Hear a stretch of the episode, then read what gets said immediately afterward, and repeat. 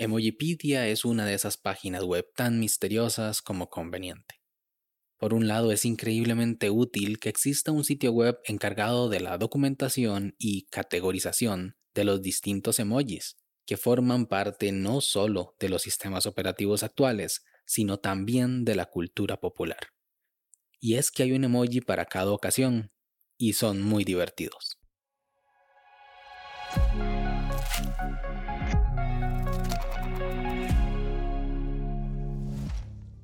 Hola a todos, esto es Daily Meeting, un podcast diario de tecnología. Este es el capítulo 84 y hoy es jueves 10 de junio de 2021 y es el Día Mundial del Modernismo, que se celebra con exposiciones, ferias y conferencias alrededor del mundo.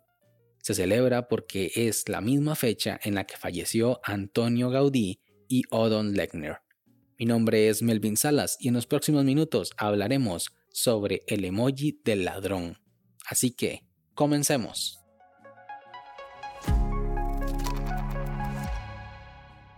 Los emojis, amados por unos, odiados por otros, ya son parte de nosotros, de la cultura y de este podcast.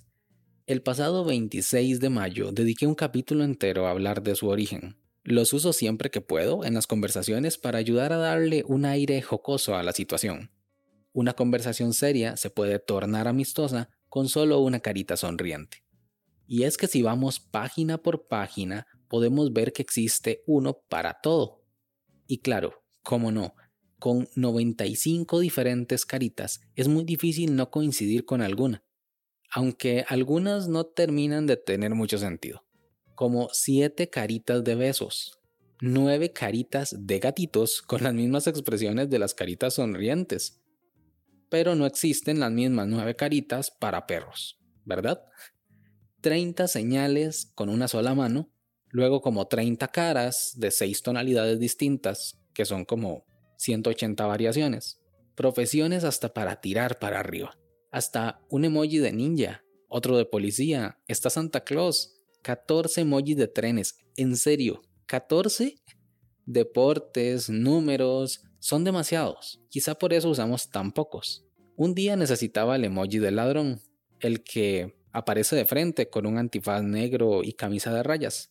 Así que lo busqué con el buscador de emojis que habían integrado en el teclado del iPhone, pero no lo encontré. Así que busqué el otro, el que corre con una bolsa de dinero. Seguro que ese sí estaba un poco más a mano.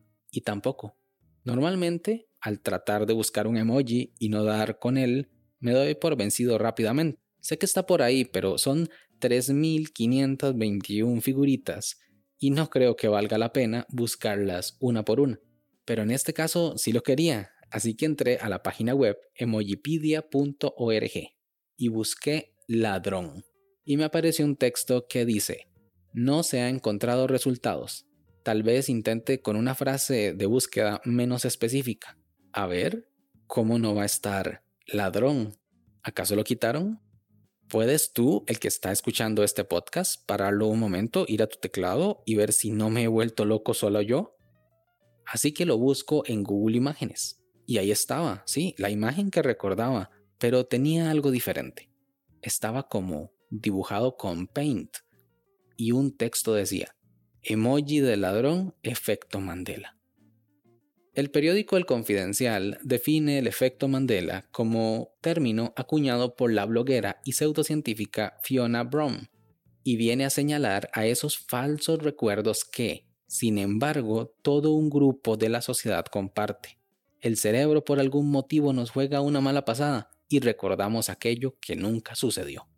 Fue presentado con este nombre porque mucha gente pensó en su momento que Nelson Mandela murió en la cárcel, cuando realmente salió de la cárcel y vivió varios años más.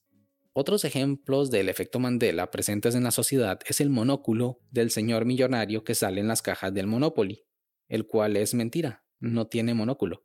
La raya negra en la cola de Pikachu, que la canción We Are the Champions de Queen no termina en Of the World y que en Blancanieves jamás se dice la frase espejito, espejito que en Star Wars en ninguna parte mencionan el nombre de Luke cuando dice yo soy tu padre. La confusión del emoji puede deberse de que existe el emoji del policía, el de la bolsa de dinero y la persona corriendo. Así que asociamos que existe. Pero no, no te empeñes en seguir recordando porque es falso. Nuestro mundo es una mentira. ¿Qué otras cosas que creemos ciertas no lo serán? ¿Qué opinas tú? ¿Es necesario que agreguen el emoji del ladrón de una vez por todas? Sin más, este episodio llega a su fin. Recuerda dejar tus comentarios en Twitter, arroba Melvin Salas. Si quieres estar atento sobre los capítulos futuros, no olvides suscribirte desde tu aplicación de podcast favorita y también suscribirte a la newsletter semanal en melvinsalas.com barra podcast. Nos escuchamos mañana. Hasta luego.